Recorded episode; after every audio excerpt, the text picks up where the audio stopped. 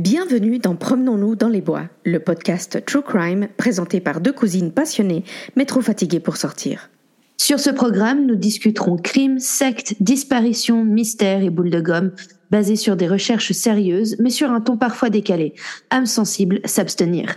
Suivez-nous sur Instagram à promenon-du-bas nous-du-bas podcast et sur toutes les plateformes où vous écoutez vos podcasts préférés. Alors rejoignez-nous chaque mardi pour un nouvel épisode. Hello, hello les petits loups Coucou tout le monde, salut Gabi. Salut Tamara, comment vas-tu? Ça va très bien, merci et toi? Oui, ça va chaudement, mais ça va. C'est vrai. On a chaud. Qu'est-ce que ce sera pendant la canicule? Oh là là, ils annoncent une canicule pour cet été, les amis. Moi, je suis pas prête. Je suis pas prête du tout. J'ai pas de ventilateur, j'ai rien du tout. Alors, Tamara, le thème, euh, le thème du jour? Alors, le thème du jour, c'est erreur judiciaire. Yes. Tan, tan, tan. Ça fait un moment qu'on voulait faire euh, un épisode justement où parce qu'on vous parle que de cas où les gens sont accusés, accusés, accusés. Que se passe-t-il quand c'est pas eux? Oh, enfin, donc, que on, on enferme un, innocent, un ou une innocente. Et je crois que c'est moi qui attaque aujourd'hui. Attaque, attaque. Alors, la, mon histoire est un peu, euh, elle est un- moi je la trouve un peu rocambolesque. Je crois que le Mhm. mot est quand même peut-être un peu fort. Et donc il y a des rebondissements. D'accord. Et je vais vous parler donc de, du décès de Angie Dodge. Angie Dodge, en 1996, 96 pour les Français, est une jeune fille de 18 ans. Ok. Elle est retrouvée, donc en juin 1996, elle est retrouvée dans son appartement, euh, poignardée, euh, et- enfin décédée donc, euh, Mhm. poignardée apparemment assez sauvagement. Les enquêteurs eux-mêmes étaient pas, pas tout bien, apparemment, en voyant la scène. Mhm. Ce qui est triste, c'est que Angie avait quitté le domicile familial à peine trois semaines avant d'être tuée dans son nouvel appartement. Oh. En fait, elle s'était brouillée avec sa mère pour une bêtise et puis elle avait dit bah puisque c'est comme ça, je suis une adulte, je me prends un appart. À nouveau, Hmm. j'ai l'impression que ce genre de truc c'est possible qu'aux États-Unis. Oui, parce qu'évidemment, ça a lieu aux États-Unis dans l'État de l'Idaho. Évidemment. Euh, Ok. Ouais, c'est vrai que 18 ans pour te casser comme ça. euh, ouais, non, puis, puis sûr, d'où tu trouves un appartement en trois semaines? Bon, après c'est les années 90, c'est une autre époque. Oui, d'accord, mais ici, impossible, quoi. Non, évidemment. Alors, elle était partie de la maison parce qu'elle s'était brouillée avec sa mère. Heureusement, on va dire, tu sais, pour le, sais, les sentiments que tu as après le décès de quelqu'un que tu as aimé, euh, Carole, sa maman, a dit que heureusement, euh, genre quelques jours avant, elle s'était rabibochée, elle s'était dit qu'elle s'aimait. euh, Ouais. encore, encore la veille au soir, euh, la veille de son décès, Angie était venue à la maison manger avec Carole. Donc, si au moins, elles Ouais, se sont pas- heureusement. elles se sont pas quittées fâchées parce que j'imagine même pas, tu vois, non, bref. Oh, le niveau de culpabilité quand Ouais. ça arrive, c'est affreux, affreux. Alors, euh, l'affaire est tout de suite prise très au sérieux. C'est quand même un meurtre assez sauvage. Euh, il- Très vite, ça devient évident qu'elle a été également violée. Ok. Et euh, la police recueille tout de suite. re- ils ont en fait plein d'échantillons ADN. Ils ont du sperme, des cheveux. En veux-tu, en voilà. Mhm. Et puis, euh, ils font des analyses. Alors déjà, alors, bon, après, à nouveau, c'est les années 90, donc c'est évidemment moins poussé que maintenant. C'était Mhm. un peu réellement les prémices de l'utilisation de l'ADN dans tous les cas euh, où il y en avait, tous les cas criminels, mais Ouais. elle s'était pas développée comme ça l'est maintenant, bien sûr. Bien en sûr. tout cas, les euh, analyses montrent déjà, démontrent que tous les échantillons qui ont été recueillis appartiennent à la, à la même personne, au même homme. Ok. Ça, au moins, c'est évident. Quand ils auront un suspect, ils pourront matcher avec euh, bah, le, le profil génétique qu'ils ont Ouais. recueilli, en fait. Donc, déjà, ouais. il n'y a pas d'arrestation qui est faite tout de suite, hein, tout simplement parce qu'ils ont très peu d'indices, finalement. Ah, En fait, ils ont de l'ADN à foison, mais en termes d'indices qui pourraient les aiguiller vers quelqu'un de particulier, ils n'ont pas grand-chose. Ok. Ceci dit, la police prend le truc, je le disais, très au sérieux. Ils vont interroger des centaines de, presque, ouais, des, presque des centaines de personnes, et ils ont recueilli presque une centaine d'échantillons ADN différents, et malheureusement, aucune correspondance.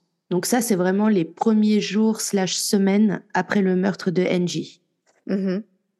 Plusieurs mois après le meurtre, euh, les enquêteurs sont sûrs de leur coup, ils sont sûrs d'avoir résolu l'affaire parce qu'un ami, enfin un ami de d'Engie Dodge qui donc est décédé, euh, euh, un de ses amis qui s'appelle Benjamin est arrêté pour avoir violé une femme euh, sous la menace d'un couteau. Et ils se disent en fait il y a trop de similitudes du crime. Enfin tu vois il l'a violé, il y a un couteau et il était ami avec Angie. Benjamin devient tout de suite le suspect idéal. Mm-hmm. Alors, ils vont très vite voir que malheureusement, pas de correspondance au niveau de l'ADN. En revanche, euh, ce Benjamin faisait partie d'un grand groupe d'amis dans lequel traînait, avec lesquels euh, NJ traînait. Et alors là, malheureusement, je n'ai pas d'explication, mais pour la police, il y a un certain Chris Tapp qui a 20 ans à ce moment-là, qui aussi habite dans le même bled, qui fait partie de ce même groupe d'amis et je sais pas pourquoi la police le trouve suspect tout de suite. Ok. Et en fait, ils vont le mettre en examen et ils vont l'interroger. Enfin, ils vont pas le lâcher, quoi. Ouais, c'est vraiment. Euh, alors évidemment, ils lui prélèvent son ADN qui ne matche pas, je dois dire. Ils lui font passer des tests, euh, des un polygraphe. Donc c'est quoi euh, Comment on appelle ça le détecteur de mensonges oui, hein, Voilà. Alors évidemment, Chris a d'abord nié toute implication dans le crime, mais au cours des quelques 60 heures d'interrogatoire, ah, ouais, ils l'ont pas euh, laissé dormir. Et pourtant, après, il a un avocat qui est venu, commis d'office, etc. Mais euh, une bonne soixantaine d'heures d'interrogatoire. Euh, au cours de ces 60 heures, sa version, elle a changé genre cinq fois. Du bah, coup, la police l'a trouvé encore plus suspect. Ouais. Et donc, finalement, en janvier 97, tu vois, là, je le dis à la française, 97 pour les Suisses. Tiens, changeons nos habitudes. Voilà, changeons. Chris donc, euh, donc là, pardon, en janvier 97, donc six mois après le décès de Angie, mm-hmm. Chris avoue avoir été sur les lieux euh, avec euh, Benjamin et une autre personne dont il ne souhaite pas révéler le nom. Et à nouveau, lui, il fait cette confession, mais je le rappelle, l'ADN qui a été retrouvé sur les lieux ne correspond ni à Benjamin ni à Chris. Ouais. Donc, fatalement, les enquêteurs pensent que cette mystérieuse troisième personne, enfin, est le gars dont l'ADN correspond. Voilà. Un mois à peine après avoir euh, passé des, aux aveux, Chris est inculpé de meurtre au premier degré, de viol et d'utilisation d'une arme mortelle en vue de commettre un crime. Ok. Benjamin, à part ça, n'a jamais été inculpé, il a nié toute implication et apparemment la police n'a jamais pu prouver que euh, malgré le fait que Chris ait dit dans ses aveux que Benjamin était là, la police a jamais pu le prouver. Donc finalement, ils n'ont pas pu aller plus loin avec Benjamin. OK. Euh, Chris est inculpé de tous ses chefs d'accusation et il y a un procès. Mais je peux juste, excuse-moi, il est inculpé de viol alors que l'ADN n'est pas le sien? Ouais, je sais pas, ils se sont dit que peut-être lui, il avait mis une capote. Viol par procuration ou... Non, mais c'est un peu. En fait, si je comprends bien, Chris, dans ses aveux, a un peu euh, pas dit tout et n'importe quoi, mais en mode euh, ouais, ouais, on était trois, euh, moi je la tenais, ou genre on l'a, on l'a violée chacun notre tour. Ok. Mais vous allez voir, il n'y a pas forcément énormément de logique. Mais franchement, moi, au bout de quelques heures d'interrogatoire, enfin, juste au bout de quelques heures d'être réveillé, euh, je sais plus ce que je dis, quoi. Je... Ah. Donc, j'imagine même pas au bout de 60 heures. Alors, la police est tellement sûre euh, qu'ils l'ont chopé que ça part donc en procès. Euh, Carole, la maman de NJ, a assisté à tous les jours du procès. Ok. elle a été une présence très visible dans la salle d'audience. Elle, clairement, elle voulait la peine de mort. Elle voulait que Chris souffre comme sa fille a souffert. Mm-hmm. Et le jury a d'ailleurs déclaré Chris coupable en mai 1998. Ok. Alors, à savoir, le juge qui a présidé euh, ce procès a déclaré, ouvrez les guillemets, je peux dire sans équivoque que si Monsieur Tapp n'avait pas avoué, il n'y aurait pas eu de condamnation dans cette affaire. Donc en fait, tout tient sur sa confession Sur la confession, sur les aveux de Chris. Mais c'est n'importe quoi. Alors, le juge avait peut-être senti quelque chose parce que, voilà, il a choisi de ne pas appliquer la peine de mort. Ok. il a condamné Chris à une peine d'emprisonnement de 30 ans ou perpétuité. Enfin, jusqu'à minimum 30 ans à perpétuité. Comme je le disais, à, l'époque où Chris est condamné, les autorités sont encore persuadées qu'il n'a pas agi seul, qu'il y mhm. avait au moins quelqu'un d'autre. Fatalement, il y a toujours ce putain d'ADN oui, ben euh, qu'on n'a pas identifié. Mhm. Ils ont continué euh, à chercher d'autres personnes qui auraient pu être impliquées dans le meurtre. Euh, malheureusement, ça n'a rien donné, même après plusieurs années. Enfin, régulièrement, ils ont cherché. Ok. C'est là qu'entre en scène Carole, la maman de NJ dont je vous ai déjà parlé. Mm Carole, alors, très contente de la condamnation, parce que pour elle, il était coupable. Il a avoué. Tu vois? Mais elle était super frustrée. Parce que, évidemment, ce putain d'ADN ne correspondait pas à l'ADN de à, Chris. Ouais. Donc, pour elle, elle savait qu'une autre personne qui était également responsable de la mort de sa fille était toujours dans la nature. Et en gros, elle a, elle a décidé de commencer à enquêter elle-même. Waouh Ok. Euh, et elle dira d'ailleurs en interview, je suis littéralement descendue dans la rue, j'ai lu tous les documents, les rapports, j'ai parlé aux voisins. Enfin, la meuf, elle a refait un travail d'enquête euh, toute seule parce qu'elle voulait, elle voulait venger sa fille et trouver qui avait fait ça, quoi.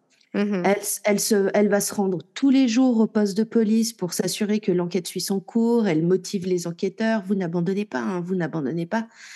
Et en fait, il y a un genre de routine qui va s'installer et il y a 20 ans qui vont passer quasiment.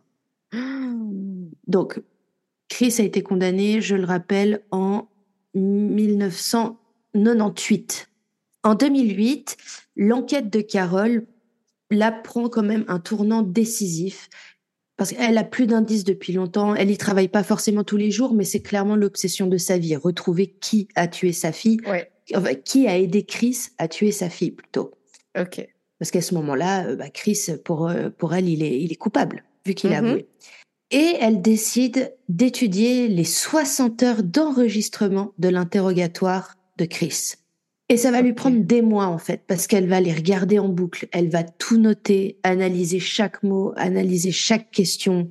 Et en fait, elle trouve des divergences dans les réponses de, de Chris. Euh, et à force, elle se rend compte, enfin, elle se dit, mais en fait, il a aucune idée de ce qui s'est passé cette nuit-là. Ouais. Elle, dit elle-même, en gros, ça fait dix ans qu'on cherche un endroit, enfin qu'on cherche quelque chose, que je cherche la pièce manquante du puzzle. Tout simple. Et en fait, finalement, je me rends compte qu'il me manque le centre du puzzle. Il, y a. Ouais. Et la Carole, euh, femme admirable hein, au passage, mm-hmm. elle se dit mais merde, il est en prison ce gars. Ouais. Et en fait, elle contacte l'avocat de la défense de Chris, qui s'appelle John Thomas. Euh, et l'affaire venait récemment de lui être confiée, ce qu'il voulait essayer de, de faire appel. Mm-hmm. Et elle lui dit, je pense que Chris est innocent. Et comme dit... Ah, et les couilles ou les, les, ovaires de cette bonne femme, quoi. Et puis surtout, enfin voilà, les autres ils disent, c'est la première fois qu'on m'appelle, que la mère d'une victime m'appelle pour dire, c'est pas le bon gars, faut le faire libérer. C'est hallucinant. Mais comme quoi, une bonne femme qui persévère, c'est tellement dangereux, bordel. Franchement, une bonne femme qui enquête avec une vraie motivation derrière, mmh laisse tomber. Alors, ils vont commencer. Euh, alors, sincèrement, je ne sais pas en quelle année elle a contacté l'avocat. Je sais que elle, c'est en 2008 qu'elle a étudié, qu'elle a commencé à étudier les les heures d'enregistrement. Je ne sais pas combien de temps ça lui a pris. Après, elle a très bien pu commencer en décembre 2008, puis paf, on est déjà en 2009. Je sais mhm. que ça lui a pris en revanche quand même plusieurs mois. Ok. Et après, on sait tous, quel que soit le pays, en général, le système judiciaire est très lent. Ouais. Et ils ont commencé à monter un dossier ensemble. Et en 2013, ils ont demandé l'aide de Steven Drizin, qui était à ce moment-là co-directeur d'un centre, en fait, euh, dédié à ça, aux condamnations, euh, enfin aux erreurs judiciaires en fait. Et, il était reconnu comme un des grands experts nationaux en matière de faux aveux. Alors à nouveau, lui d'ailleurs, il, a dit ensuite en interview qu'il était vraiment surpris d'avoir la mère d'une victime qui l'appelle pour dire « Je crois que l'homme qui a tué ma fille, euh, bah en fait, il est innocent. Est-ce que vous pourriez étudier le dossier ?» Alors, il a justement euh, étudié le dossier, il a étudié les rapports, et il s'est aussi tapé les 60 heures d'enregistrement plusieurs fois pour euh, tout analyser. Et il a rédigé un assez gros rapport qui d'ailleurs a été utilisé ensuite pour, euh, par John Thomas, l'avocat, pour faire appel. Mm-hmm. Et dans ce rapport, lui, il constate que Chris a quand même été assez menacé par la peine de mort pendant les interrogatoires. On lui a même dit qu'il irait dans la chambre à gaz. En gros, enfin, si t'avoues pas, euh, ça va aller au procès et tout le monde de toute façon que t'es coupable et là c'est sûr tu, tu meurs. Ouais.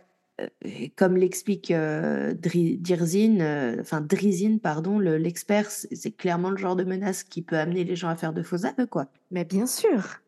Chris avait déjà fait un appel en 2001, un de ses avocats en tout cas, en disant que les aveux avaient été obtenus de manière pas très éthique. Mmh et la Cour d'appel de l'IDAO avait statué, donc toujours en 2001, que pas du tout. Euh, l'interrogatoire avait été fait, euh, avait été très bien conduit et qu'il n'y avait pas eu de coercion ou quoi que ce soit. Donc, déjà, en fait, Chris avait essayé de, de faire valoir cet argument. Euh, je pense, en fait, une fois le choc passé, puis tu sais, t'es en prison, ouais. t'es là, mais what? Ouais, ouais. Euh, Drizin, lui, a rendu son rapport en 2014 et lui, donc, il insiste vraiment sur le fait que pour lui, le comportement de la police euh, à l'égard de Chris était pas correct, qui avait clairement, euh, en gros, il dit ils, ils ont décidé que c'était leur coupable. Mm-hmm. et ils s'y sont mis à tous dessus. Et en fait c'était un peu genre ouais des accusations de concert entre eux, ils sont tous mis d'accord. Et euh, et au final il note bien dans son rapport, on le répète, qu'il n'y a aucune preuve physique que Chris se trouvait sur la scène du crime ou qu'il a participé au meurtre, à part ses aveux. Ouais, sans, compter le juge qui, qui, était aussi celui qui l'a dit, quoi. Euh, ouais, voilà. Donc en 2015, euh, le bureau des procureurs a engagé un enquêteur indépendant pour réexaminer la condamnation de Chris et ce, cet enquêteur indépendant, donc qui a rien à voir avec euh, Carole, ni euh, John Thomas, ni euh, Drizin, le premier expert, lui-même, dans son rapport, fait état que, enfin, il établit qu'une grande partie des informations qui ont été extraites, on va dire, de Chris, parce qu'à ce stade, on lui a extrait des trucs, et lors de son interrogatoire, interrogatoire en fait, c'est des infos qui lui ont été fournies par les forces de l'ordre. Tu vois, enfin. Super. Et euh, en fait, ils lui ont mis des ah idées en tête, puis ils lui ont dit, mais c'est ça, en fait, il s'est passé ça. Puis Chris, il dit oui, puis, et là, tu as fait ça. Oui, euh, en fait, Chris ne dit jamais réellement les mots lui-même, finalement. Oui, c'est pas lui qui révèle quoi que ce soit, en fait. Non, il fait qu'acquiescer euh, un peu au. Les, les autres mènent, mènent la danse, quoi. Ouais, ouais. et l'enquêteur déclare aussi que le polygraphe, c'est bien mignon, mais on est, maintenant, on est en 2015 et on sait tous que c'est de mm. la merde, tu vois. Ouais. En plus, je crois mmh. que c'est plus admissible euh, euh, aux États-Unis hein, du tout. Je pense pas.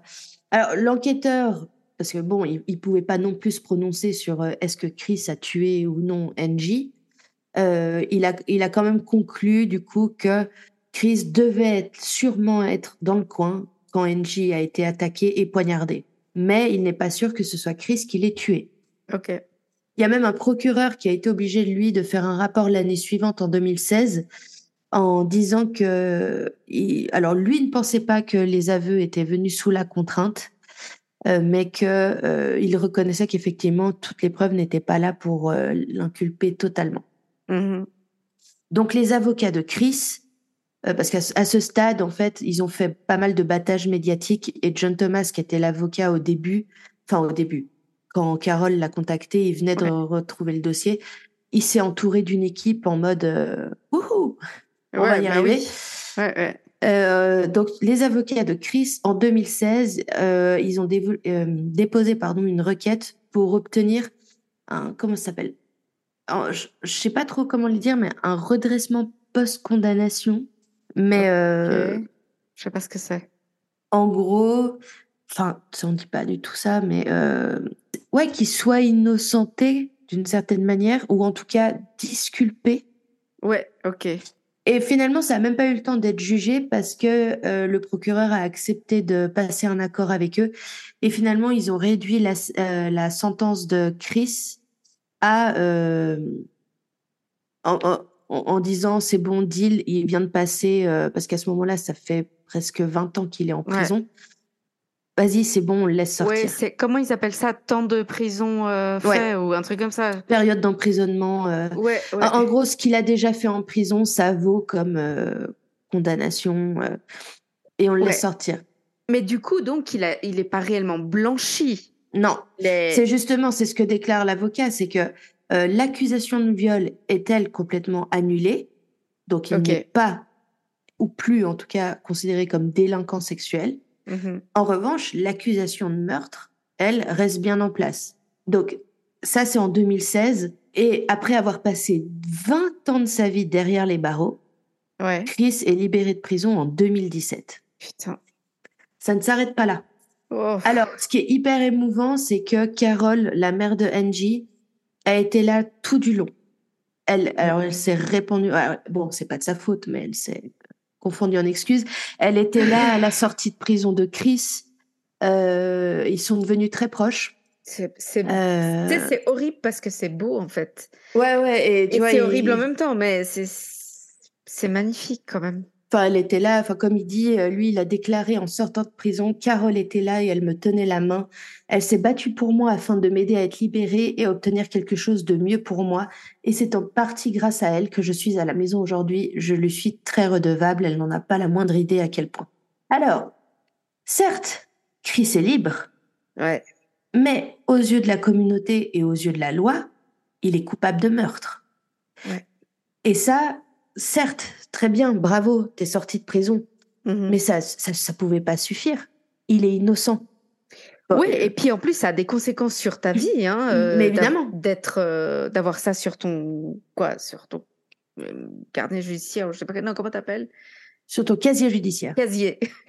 et j'ai dit carnet. et Carole, à nouveau, décide que maintenant cette grosse étape est passée, mais il faut continuer l'enquête.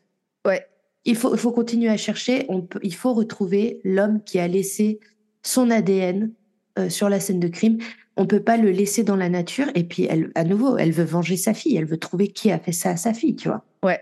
Euh, à nouveau, bah, super difficile parce que déjà maintenant, c'est réellement un cold case. Ça a 20 ans. Et puis déjà, avec elle, elle connaît le dossier euh, mot par mot, euh, tous les rapports. Elle a déjà réussi à faire libérer un mec. Euh, trouver un coupable à partir des trucs qui datent d'il y a 20 ans, c'est un peu compliqué. Du coup, ce qu'elle fait, c'est qu'en fin 2018, elle contacte euh, une généalogiste euh, génétique qui est très célèbre. Je sais pas si tu la connais, Cissy Moore. Moore. Ça quelque chose. En gros, en fait, c'est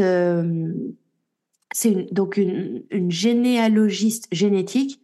Elle compare des preuves ADN inconnues recueillis par la police à des bases de données euh, génétiques publiques, tu sais, avec tous les gens qui font les tests ADN euh, pour. alors, c'est pas, pas commun en France, tout simplement parce qu'en France, c'est interdit. Oui, oui, oui, parce qu'on a d'autres, enfin même en Europe de manière générale, on a d'autres. En termes d'éthique, on a d'autres lois bioéthiques en fait. Mais elle, elle était pas sur le cas de John Benet, elle? C'est une autre. Ah. il, me semble que c'est une autre. Ah mais en gros, c'est le principe. C'est une Australienne. Ouais, non, tu as raison. Mais en gros, c'est le principe. Euh, alors pour ceux qui nous écoutent, peut-être qui ne savent pas, aux États-Unis en particulier, euh, il y a beaucoup de sociétés euh, où vous payez, ils vous envoient un petit kit où tu donnes donc euh, tu donnes ta salive, un bout d'ADN et eux, une fois qu'ils ont décodé ton code génétique, ils t'ajoutent à leur base de données. La plupart des gens font ça pour s'amuser parce qu'il y en a y en a plein qui proposent de prendre votre ADN puis après ils vous disent est-ce que vous êtes plus français, plus allemand, polonais, que sais-je. Euh, aux États-Unis, ils aiment bien faire ça pour parce que c'est tellement euh, mixte, enfin culturellement parlant, que c'est pour un peu avoir leurs origines. Euh, même si sincèrement c'est absolument absurde, parce que t'as pas forcément, enfin bref. Non, mais tu sais, c'est un peu difficile de dire que tu es plus espagnol que portugais, par exemple. Enfin, tu vois, oui, non, alors ça, c'est, c'est, ça, c'est absurde, on est d'accord. Et de, dire que tu es 12% espagnol, parce que c'est littéralement ça. Alors, vous êtes 12% espagnol, 36% euh, français, 20% monégasque. Ouais, en, en, réalité, c'est moins précis que ça quand même. Hein. C'est, c'est plus genre dans la région de. Euh, mais euh, après, il y a beaucoup de personnes qui utilisent ces tests aussi pour retrouver des membres de leur famille. Ça, ça c'est différent. Surtout parce que j'avais vu qu'ils utilisaient beaucoup ça pour des gens qui avaient eu de la famille qui avait été déportée pendant le, la deuxième guerre mondiale, etc. Et donc c'est vrai que là, ça a une autre implication, on va dire. Et puis les enfants adoptés aussi ou abandonnés, etc ça permet de retrouver des membres de la famille. Il y a pas mal d'histoires assez heureuses comme ça, où des gens qui retrouvent de la famille. Euh, moi, je, suis très européenne pour ça. Je trouve quand même très flippant. C'est très flippant. Et puis nous, c'est vrai qu'on a un concept de, de la privacité. Mm. Enfin, de, tu sais, du respect de la personne et de l'identité euh, qui est très différente. Et donc, pour nous, c'est un peu plus bizarre, on va dire. Voilà. Mais aux États-Unis, c'est enfin, tout à fait autorisé. Alors, donc cette généalogiste, euh, cette généticienne, alors je ne sais pas, en l'occurrence, elle n'est pas généticienne, parce que là, c'est vraiment des études médicales. Il me semble qu'elle est généalogiste spécialisée dans les recherches grâce à la génétique. Ce n'est pas la même chose. Mm-hmm. Non, mais pour dire, donc Sissy Moore, euh, avec l'aide de son entreprise, elle a commencé donc à travailler avec la police sur l'affaire euh, en 2019. Elle explique qu'elle a commencé à établir les arbres généalogiques euh, des personnes qui partageaient une partie de leur ADN avec le suspect inconnu. En gros, elle a, fouillé les bases de données euh, publiques. Elle a retrouvé des gens qui avaient des traits extrêmement euh, précis et qui se rapprochaient de cet ADN inconnu et elle a commencé à établir, comme je le disais, un arbre généalogique. Elle a découvert que tous ces arbres finissaient par se recouper dans le cadre d'un mariage qui remontait aux années 1800. Oh là là. Donc, comme elle explique, elle savait que le suspect devait être un descendant de ce mariage. Elle a, à force de travail, elle a fini par réduire la liste à six hommes qui étaient euh, des descendants de ce couple originel. Mm-hmm. Cinq sur les six vivait à plus de 2000 km de là et n'avait rien à voir avec l'Idaho. L'un d'eux vivait en Idaho. Ok. Alors la police est allée directement chez lui prélever de l'ADN sur cet homme et son fils. Et je vous le donne en mille, l'ADN ne correspondait pas. Oh Sérieux il Ouais. Il n'y avait pas de lien de parenté avec le suspect. Alors la généticienne a, a, expliqué que, bah, évidemment, là, c'était quand même une claque, mais qu'elle elle était bien consciente que euh, un des, elle, est elle était persuadée de ses recherches. Pour mhm. elle, le boulot était bien fait, elle avait bien établi les correspondances. En revanche, il manquait peut-être des descendants dont elle n'avait pas connaissance. Ok. Et mais elle décide de ne pas abandonner parce que l'histoire de Carole et de Chris l'avait énormément touchée et elle voulait et aider Carole à retrouver qui avait tué sa fille et aider Chris à être disculpé parce que à nouveau, c'est bien beau qu'ils soient en liberté si il est quand même considéré comme un tueur, ouais. un violeur et un tueur. Elle a, poussé à mort les recherches, elle a mis toute une team dessus. Et ils ont découvert que l'un des hommes de la famille, dans, dans, de ces fameux arbres généalogiques, s'était marié une fois et avait divorcé genre quasi tout de suite. Sauf que de cette union était né un enfant dénommé Brian Drips peu après la séparation du couple, en fait. Et pourquoi elle n'avait pas découvert cet homme C'est parce qu'il portait le nom de famille de son beau-père qui l'a élevé. Mm-hmm. Il n'avait jamais été en contact avec son père qui faisait partie de cet arbre généalogique-là. En 2019, donc la police va là et vit dans l'Idaho. Ok. Va euh, là où il habite pour enquêter sur lui. Et en fait, à partir d'une des cigarettes que euh, Drips, euh, que Brian Drips jette par terre à un moment, ils prennent euh, donc le bout de cigarette et à partir de cet ADN, ils ont pu établir une correspondance avec le oh sperme et les cheveux trouvés sur la scène de crime 20, plus de 20 ans plus tôt. Et en poussant plus loin leur enquête, ils découvrent même que Brian Drips vivait en face d'Angie quand elle a été tuée en 96 et qu'il avait déménagé, genre, quelques semaines ou mois après le meurtre. Alors, Brian Drips, qui a 53 ans à l'époque de son arrestation en 2019, est arrêté le 15 mai 2019, mhm. donc, accusé du meurtre et du viol d'Enji. Pendant un des interrogatoires, il est, on le confond direct à la preuve ADN parce que là, c'est quand même assez irréfutable. Il admet le crime, euh, déclare qu'il est entré seul dans l'appartement d'Enji et qu'il a commis le crime seul. Apparemment, il s'est un peu affaissé euh, euh, dans la salle d'interrogatoire. Il est resté silencieux quelques minutes et il a dit oui, je l'ai fait, je l'ai violé et apparemment je l'ai tué. J'ai envie de dire, mon gars, apparemment, euh, tu l'as lardé de coups de couteau au point. Enfin, t'as fait du Jason Pollock avec euh, son sang et euh, apparemment je l'ai tué. Tu te fous de ma gueule. Mm-hmm. Alors, en fait, il a expliqué qu'il s'était rendu dans l'appartement d'Angie avec l'intention de la violer, mais pas de la tuer. Bon. Ouais, je, perso, c'est pas vraiment une excuse. Hein. l'intention de la violer, mais pas de la tuer. Non, mais tu te fous de ma gueule ou quoi? Et c'est comme ça que Chris a été totalement innocenté, blanchi, Incroyable. tout ce que tu veux, et que Carole a réussi à faire enfermer le véritable meurtrier de sa fille Angie. Putain, cette bonne femme, quoi. Da. Carole, tu peux me redonner son nom de famille juste? Alors, c'est Carole Dodge. D-O-D-G-E.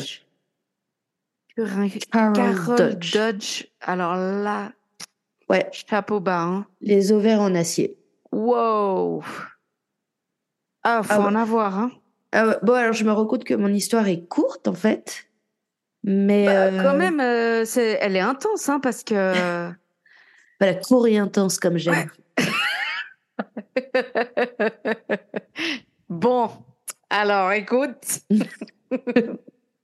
non, mais franchement, hyper fort parce que t'imagines cette bonne femme en plus qui. Bon, alors, tu l'as dit, elle s'était rabibochée avec sa fille et tout, mais c'était suite à une, quand même à une rupture un peu et elle perd sa fille dans des conditions absolument atroces. Non, puis surtout que, tu vois, euh, Chris, euh, lorsqu'il a été condamné, il avait effectivement, malgré tout, il était passé aux aveux. Elle, elle n'était pas mêlée à l'enquête. Non, mais dans le sens où elle aurait très bien pu se dire, bah voilà, certes l'ADN matche pas, mais au elle aurait pu s'en contenter en fait. Sans, contenter, alors pas pour dire qu'il y ait du mal, euh, que ça aurait été mal si elle s'en était contentée, mais elle, elle a, elle a décidé que, bah non, et elle a enquêté, et alors, je sais pas dans quelles circonstances, à quel rythme, parce que à nouveau, ça, ça a pris dix ans euh, avant qu'elle euh, qu'elle s'attaque aux, aux, enregistrements et qu'elle qu'elle trouve un peu, enfin qu'elle trouve. Si tu veux, en soi, elle a rien trouvé. Elle s'est juste en regardant les enregistrements, elle, à force, elle dit mais il a rien à voir avec cette affaire, ce gars. Oui, elle a juste, elle a juste appliqué un minimum de bon sens, quoi. Ouais. Et elle s'est battue. Elle s'est battue. Apparemment, une fois qu'elle a décidé qu'il fallait le sortir de prison, elle était, euh, elle a, elle a assisté l'équipe euh, de, d'enquêteurs, d'experts, de l'avocat. Elle a fait tout ce qu'il était humainement, humainement possible de faire euh, à son niveau. Ouais. Elle l'a soutenu, elle a été le voir en prison. Enfin, tu vois, c'est fort quand même. C'est super fort. C'est super fort, c'est hyper courageux. Vraiment. Oui, parce que j'imagine le nombre de personnes qui ont dû la prendre pour une folle. Mais oui, en disant, mais attends, t'es en train d'aider le meurtrier de ta fille. C'est affreux. Tu dis des conneries, la police, elle connaît son job. Ah, évidemment que la police connaît son job, mais parfois. Mais on sait que ça arrive, on sait que c'est surtout aux États-Unis, j'ai envie de dire. Bon, tu me diras partout, mais disons, on, sait que c'est une réalité, les fausses confessions. D'ailleurs, alors, c'est noté nulle part euh, dans les articles que j'ai lus, mais j'ai vu une photo de Chris et euh, j'aimerais pas faire euh, de conclusion juste grâce à une photo, mais il a l'air de type hispanique. Ok. Et je me dis que ça peut être une des explications à l'acharnement à ce stade de la police contre lui. Peut-être. Qui sait? C'est possible. En tout cas, euh, belle histoire. Enfin, belle histoire. C'est triste, mais. Mais ça. 20 ans de sa vie en prison, quand même, chaton. Ouais. Mais ça a une bonne fin, tu vois, dans le sens C'est une belle fin, et puis euh, sortir à 40 ans, euh, évidemment, c'est 20 ans gâchés, mais c'est pas. c'est pas tant pire. C'est horrible ce que je dis. Non, mais t'as encore de la vie. T'as encore de la vie devant toi, en fait. ouais D'ailleurs, à part ça, Chris a intenté un procès à l'État de l'Idaho. Mm. je crois que ça n'a pas marché quand même. Parce que, le, en fait, toujours le fait qu'il ait fait des aveux. Ouais. et je crois pas qu'il ait réussi à faire valoir que les aveux avaient été extorqués sous la contrainte. Mm-hmm. Donc, je sais, j'ai pas, effectivement, j'ai pas regardé si l'affaire était en cours ou pas. Je ne suis pas sûre qu'il obtienne de réparation financière pour les 20 ans passés en, prison. Ouais. Et encore, il, dans son malheur, il a presque eu de la chance, vu qu'il n'était pas condamné à mort, il n'était pas à l'isolement non plus. Ouais. Parce que ça, on sait que ça rend fou. Oh là là, mais franchement, mais bon, c'est une de nos auditrices qui en a marre de, d'écouter des, nos, dossiers où on trouve jamais le meurtrier. Elle sera contente de cette histoire-là. c'est ça. Là, là, ça a été résolu. C'est bon. Il y a une bien. C'est bien. Parce que moi, pour le coup, ah, voilà. pas tout à fait ça. J'ai trop tu m'as donné le nom de, du gars. Oui. J'ai jamais entendu ce nom. Exact. Et pourtant, c'est une affaire. Oh, donc, ça se passe en France. Et c'est une affaire euh, qui, a été très médiatisée, euh, particulièrement au début des années 2000. Mais je vais tout vous raconter. Vous verrez. Allez. Là, on entre dans le monde de l'étrange, en fait. Mais ah. voilà. Alors moi, je vais vous, je vais vous parler euh, du meurtre de Sylviane Cass, K-A-A-S. Sylviane Cass est mariée à André Cass. Mm-hmm. Euh, ils, se connaissent très jeunes, hein, à 17 ans. André est né au Maroc, il est champion de judo. Euh, ils, se, connaissent, quand ils se connaissent, pardon, il est videur euh, de boîte de nuit. Elle, elle est très jolie.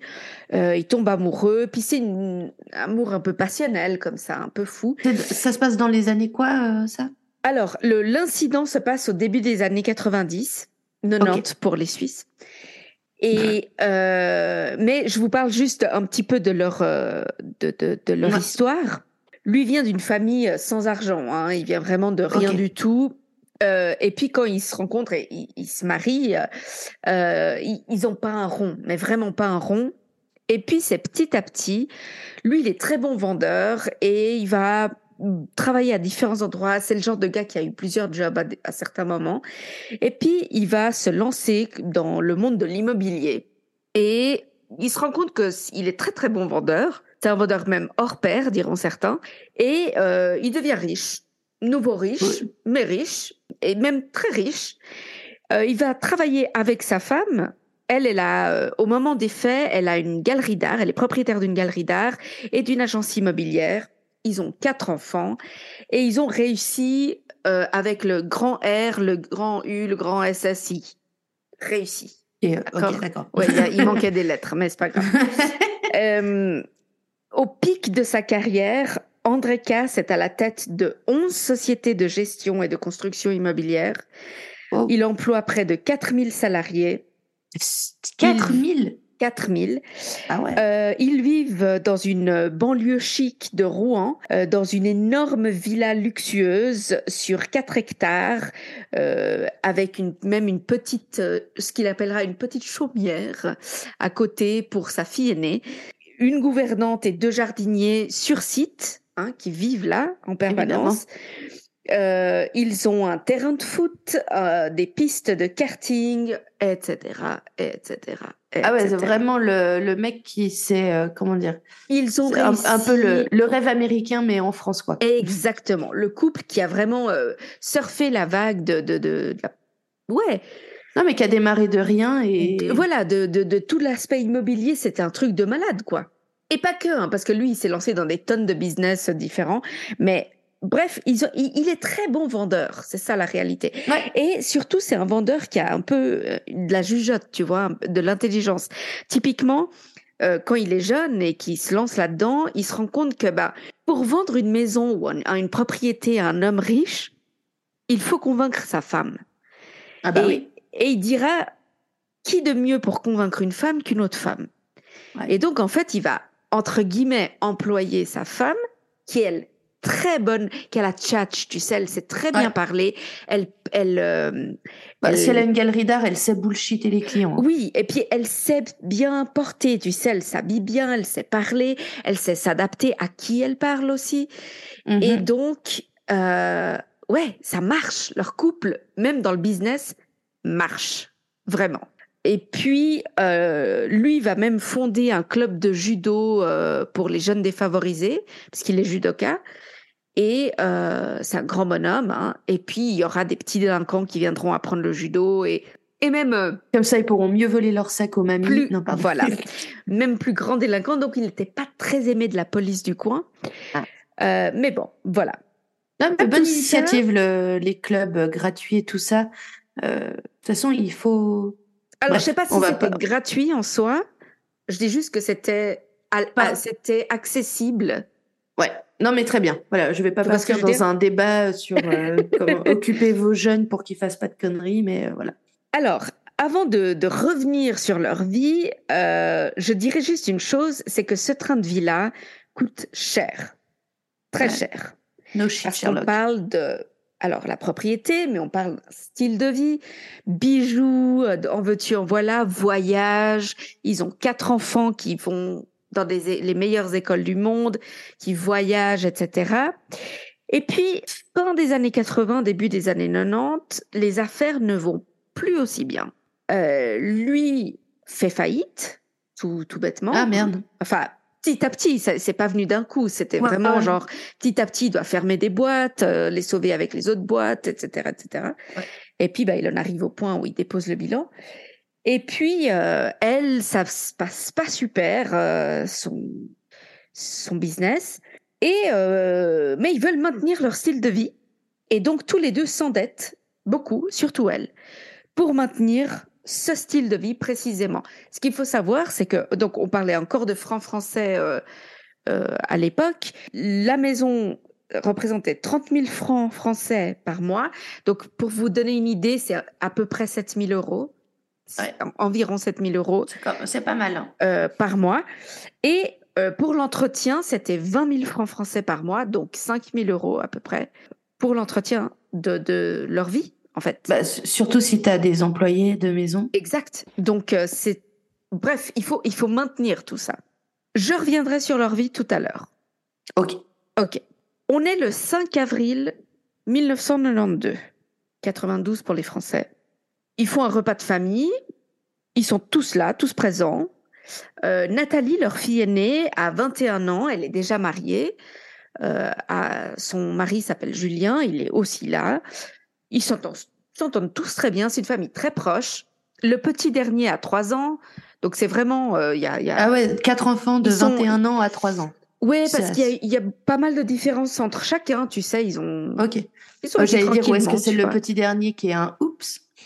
Alors ça peut être un oups, mais disons qu'en tout cas, euh, le, frère après Nathalie, il a, je crois, 16 ou 17 ans. Non, même pas. Ah oui, donc il y a quand même pas mal d'écart. Je crois qu'il a 14 ans en fait, mais il y a pas mal d'écart. Donc euh, c'est c'est voilà. Ils sont ils, font un repas de famille à midi, ça discute politique. Euh, Bernard Tapie vient d'être élu euh, dans la région de Marseille. Enfin bref, c'est Bernard Tapie aujourd'hui ça veut rien dire à personne, j'imagine. Mais non, c'est quand même. Voilà. Il a été propriétaire de l'OM, je crois, si je me trompe pas. Et puis, bah, l'après-midi se passe, hein, tout gentiment. Et puis, à un moment donné, Nathalie, donc la fille aînée, je répète, soudainement, elle propose bah, qui veut aller au cinéma? J'ai envie d'aller au cinéma. Elle a envie d'aller voir Hook, qui vient de sortir.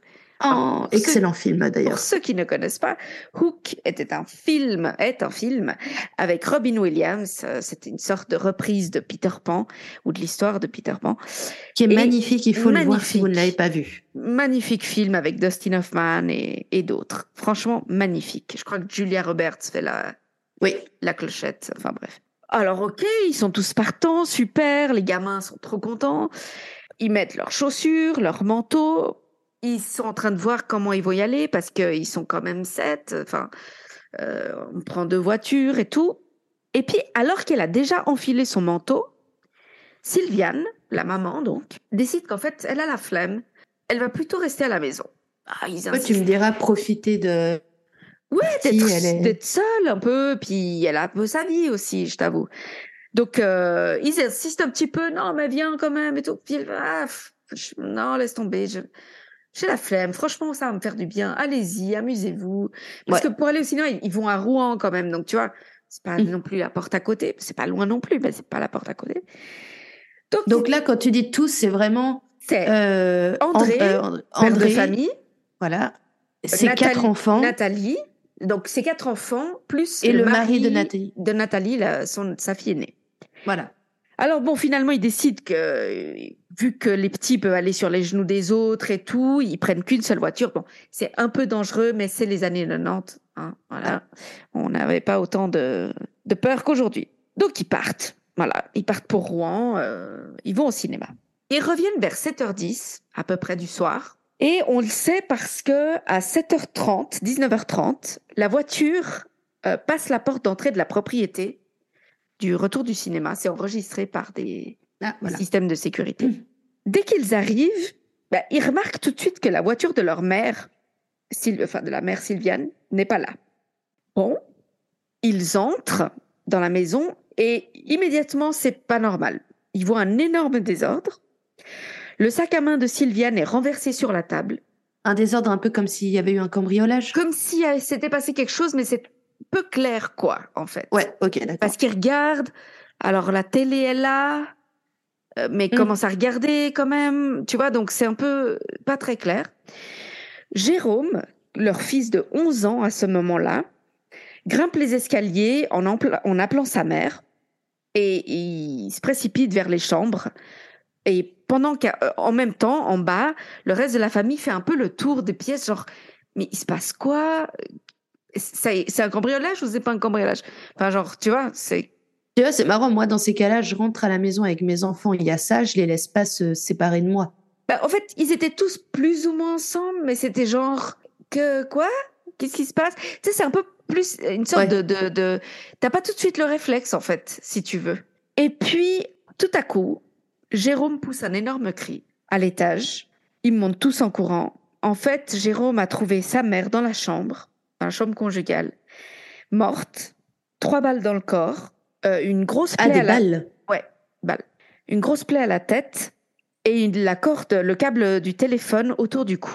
Là, c'est le choc. Hein. Euh, c'est un choc tel que Nathalie, le seul réflexe qu'elle a, la fille aînée, c'est d'appeler sa belle-mère. Donc la mère de son mari. La mère de son mari pour lui dire d'appeler les gendarmes. Donc, ah oui, d'accord. Ça n'a aucune logique, mais en même temps, elle dirait qu'elle était tellement sous le choc. C'est genre, elle, tu sais, il y a comme un blocage. Elle a, en fait, elle a appelé quelqu'un en qui elle avait confiance, malgré tout. Son cerveau a fonctionné d'une certaine manière. Son cerveau a fonctionné, genre, eh, j'appelle quelqu'un. C'est toujours mieux que la meuf qui a prié l'autre jour en trouvant le corps. On est hein, d'accord. que dont je vous raconter l'histoire. Complètement d'accord. Mais donc, euh, bon, alors les gendarmes débarquent. Ils, débarquent avec le maire, qui est un, ami de la famille, et le médecin euh, du bled, qui est le médecin de famille. Ils retrouvent euh, du sang dans la pièce, dans les escaliers. Ils en trouvent aussi dans les escaliers qui mènent à la cave. ils, ils, voient tout de suite qu'il y a un 22 long rifle qui est dans la chambre à coucher, qui appartient au couple, Cass, euh, mais clairement, c'est l'arme du crime. Et donc, ils savent pas très bien comment. Donc, le, jour même, hein, il y a une hypothèse qui se dessine. L'hypothèse, c'est plusieurs agresseurs à cause de, de, disons, de comment ça s'est fait. Il part du principe qu'il ne pouvait pas y avoir qu'une personne. Euh, donc, en tout cas, deux agresseurs. Sylviane a ouvert la porte, c'est ce qui se présume parce qu'il n'y a pas de signe d'infraction, d'effraction, pardon, ou quoi que ce soit. Et puis surtout parce que le chien a été mis dans une pièce, a été enfermé dans une pièce dans laquelle ils, enferment systématiquement le chien dès que quelqu'un sonne à la porte, en fait. Euh, j'ai juste une question. Je ne sais pas si tu as prévu d'en parler plus tard ou quoi, mais euh, c'était normal que Sylviane ouvre, elle, la porte alors qu'elle a des gens de maison? Alors, non, pas nécessairement. Maintenant, euh, ils n'étaient pas à ce point, je veux dire, si elle passait vers la porte, elle allait. Non, si, si ça sonnait puis qu'elle est à côté, bah, elle, ouvre la porte. Sans compter que euh, c'était un. Il, me semble que c'était un dimanche. Il est ah, possible. c'était peut-être jour de congé. Voilà. Donc, euh, c'est. En tout cas, les policiers, les gendarmes, pardon, présument ça. Enfin, c'est leur première hypothèse. Et vraisemblablement, personne ne les contredit. Donc, euh, je dirais que probablement, la, je sais pas, la gouvernante était peut-être en congé ou quelque chose comme ça. Donc, ils supposent encore une fois que les cambrioleurs euh, forcent l'entrée une fois qu'elle a ouvert la porte et lui l'enferment dans la cave après lui avoir donné un coup sur la tête. Qu'elle réussit d'une manière ou d'une autre à remonter euh, à l'étage, vu qu'elle sait qu'elle a une arme cachée au-dessus d'une étagère. À tout ça, les enfants ne savaient pas que cette arme était là. Donc, il y avait que, et André lui dira aux gendarmes, il y avait que lui et elle qui savaient que ce, ce 22 long rifle était là. Et euh, elle aurait tenté de tirer sur les agresseurs. Ils retrouveront d'ailleurs deux balles euh, encastrées dans, dans le mur. Mm-hmm. Et très probablement, les agresseurs se sont emparés de l'arme et lui ont tiré dessus. Comment, et à quel moment ils lui, ils lui foutent le câble autour du cou, c'est pas clair. Mais en tout cas, ou, le, ou pourquoi d'ailleurs. Mais en tout cas, c'est ce qu'il il présume que plus ou moins le timing, c'est ça. Ce, qu'ils vont, ce que André va identifier, c'est qu'il manque des bijoux et il manque des tableaux, des tableaux de valeur, évidemment. Mais par contre, d'autres objets, typiquement euh, électroniques et autres, n'ont pas été volés. Donc, bon, clairement, c'est des gens qui savaient que ces tableaux-là avaient de la valeur, que ces bijoux-là avaient de la valeur, etc. La voiture est retrouvée dans un parking d'une cité de banlieue, euh, une banlieue de Rouen, sans essence, comme si elle avait été abandonnée parce que plus d'essence. Et puis, euh, les gendarmes interrogent, vont, vont, faire le tour un peu de cette cité, posent des questions. Et puis, euh, il y a pas mal de gens qui ont vu, ont vu quelqu'un arriver avec ses voitures et la déposer là. Mm-hmm. Euh, et puis ça parle beaucoup dans la cité, hein, beaucoup de rumeurs, beaucoup de voilà quoi. Et on leur parle, on parle aux gendarmes d'un certain Stéphane, qui est un cambrioleur, un, gars qui qui vole des trucs pour les revendre, etc. Et puis il est, il est déjà connu de la police, hein, il a déjà été arrêté plusieurs fois. Et puis, bah, ils vont, ils vont le voir. Euh, alors, ils l'arrêtent pas initialement. Ils, vont pour l'interroger. Ils vont dans sa famille aussi parce que ils ont appris par des voisins qu'il cache souvent des choses chez ses parents ou chez sa sœur ou son frère. Et puis, effectivement, chez lui et chez sa famille, ils retrouvent des bijoux de grande valeur. Et euh, lorsqu'ils montreront euh, ces bijoux à, notamment à Nathalie, Nathalie reconnaîtra formellement une des bagues de sa mère. Ok. Les témoins euh, sont appelés parce qu'ils vont faire, euh, tu sais, c'est ce truc où ils mettent derrière une vitre plusieurs personnes, euh, puis le, témoin doit reconnaître lequel c'est, il doit formellement mhm. l'identifier. Et ils mettent bah, Stéphane, ce gars, avec des gens qui savent très bien ne pas être le cambrioleur, évidemment. Bah, surprise, aucun témoin qui ont vu donc, les témoins qui ont vu l'homme abandonner la voiture de Sylviane, aucun d'entre eux ne peut reconnaître formellement Stéphane. Aucun d'entre eux n'identifie Stéphane. Pourtant, Stéphane et sa sœur sont arrêtés immédiatement. Sa sœur? Ouais, parce qu'il y avait des preuves que complicité. Là. Voilà, complicité. Six mois après, donc on est maintenant en octobre 1992, six mois après, le juge reçoit une nouvelle pièce à conviction, non, pardon, une nouvelle pièce euh, de la défense, donc qui est censée être exonératoire, je crois qu'on dit, de la part de la famille du dit Stéphane, mm-hmm. qui est une facture d'une bijouterie algérienne qui certifie que la bague vient de chez eux, qu'elle est fabriquée par eux, ah. et qu'elle leur a été achetée par Stéphane et sa famille. Mais lui, il n'a rien dit quand ils l'ont arrêté lui, il a tout de suite dit qu'il était innocent, qu'il avait rien à faire, etc. Mais non, mais la vrai bague. Que... Euh, oui, mais parce qu'ils l'ont retrouvé chez, je sais plus si chez l'un de ses frères ou quelque chose comme ça. Donc lui, il a dit qu'il avait jamais rien vu et puis jamais rien su, etc.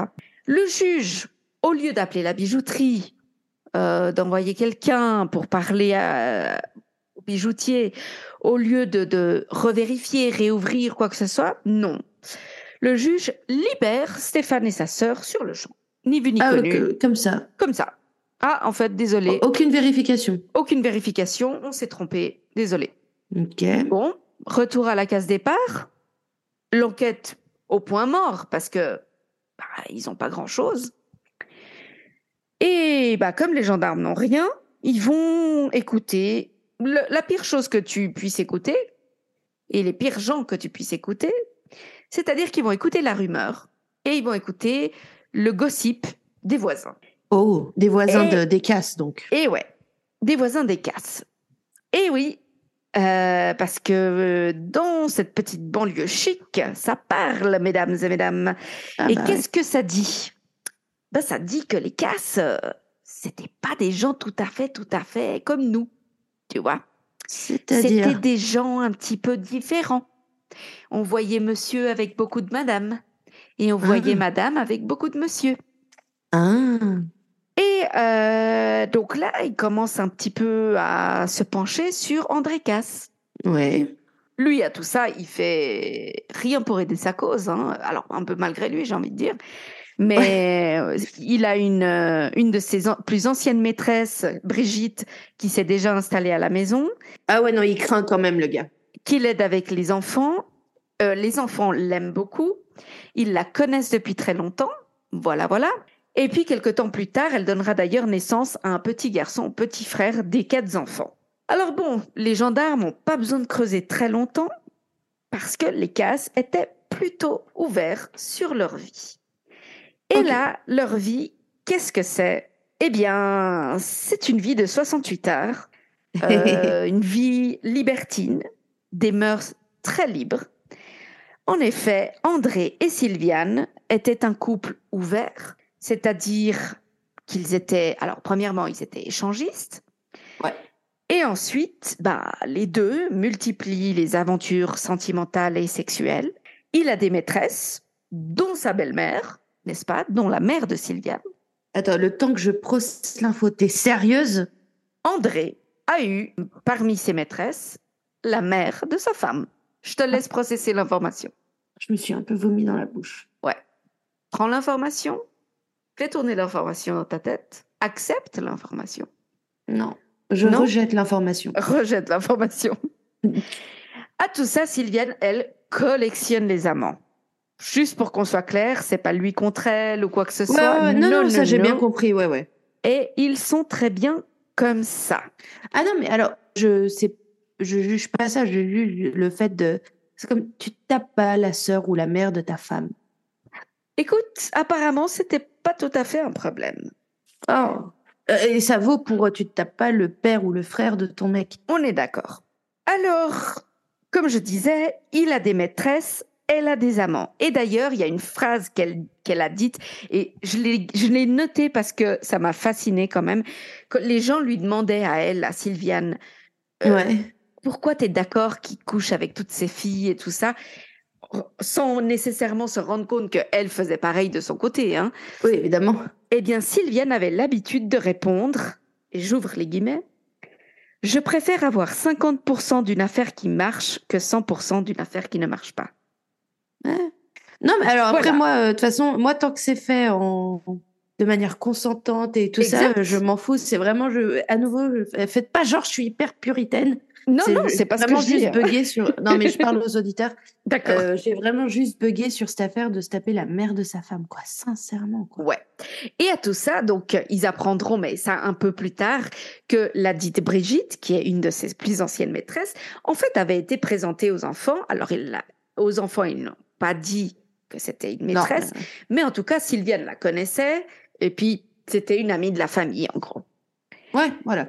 Et comme je disais, la belle époque était révolue, André avait déposé le bilan, Sylviane était au bord de la faillite, elle doit plusieurs millions, Euh, et donc, à la mort de Sylviane, André touche l'assurance, une assurance vie, mhm. de Sylviane. Il l'utilise pour éponger les dettes. Alors, Comme de par hasard.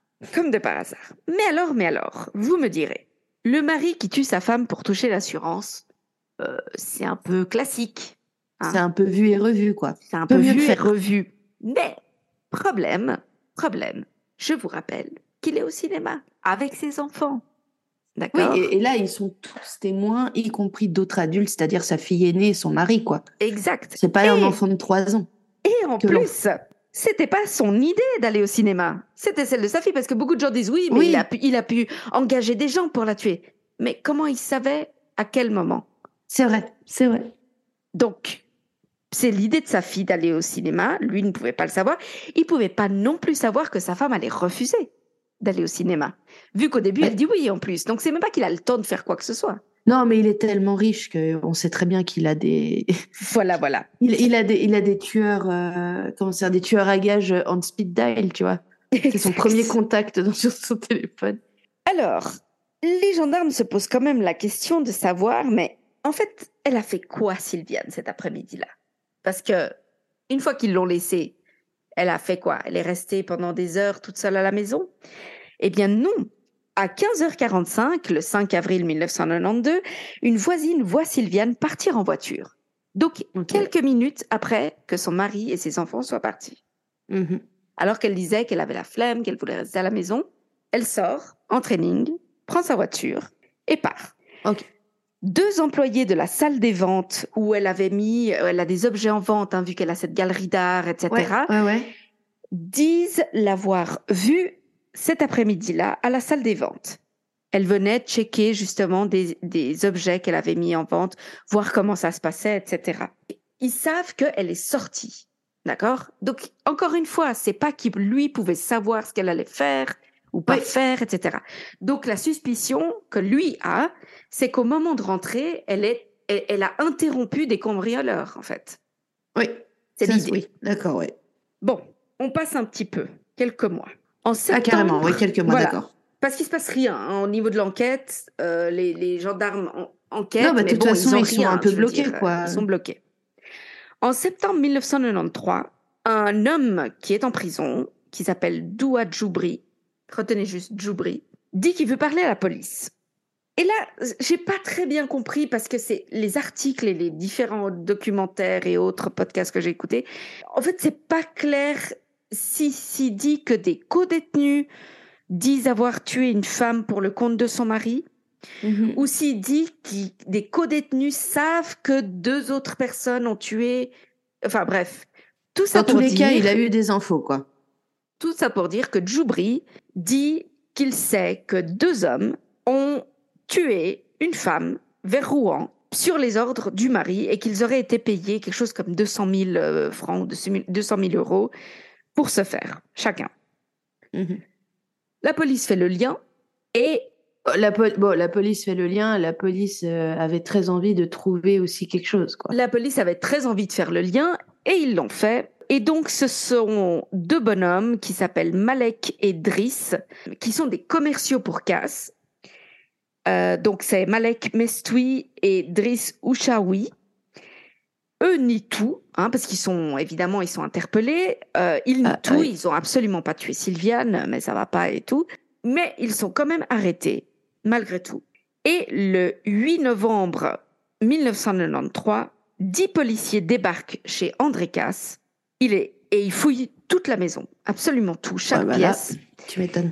et il est interpellé pour le meurtre de son épouse. Alors lui, il est très détendu, André. hein. Euh, André, il comprend pas très bien. André, il est assez, il est tellement innocent qu'il pense qu'il va au commissariat pour répondre à des questions, en fait. Il, Oui. il a pas compris qu'on est en train de lui dire que c'est lui l'accusé, tu vois. Il pense, en fait euh, qu'il y a eu quelque chose qui s'est passé dans l'enquête et qu'on va lui poser des questions. Des Il les suit à- au poste de police et là, il est officiellement interpellé. Mais là, alors la police, c'est là où tu vois à quel point ils ont envie de le choper, quoi. Ouais, c'est ça, oui.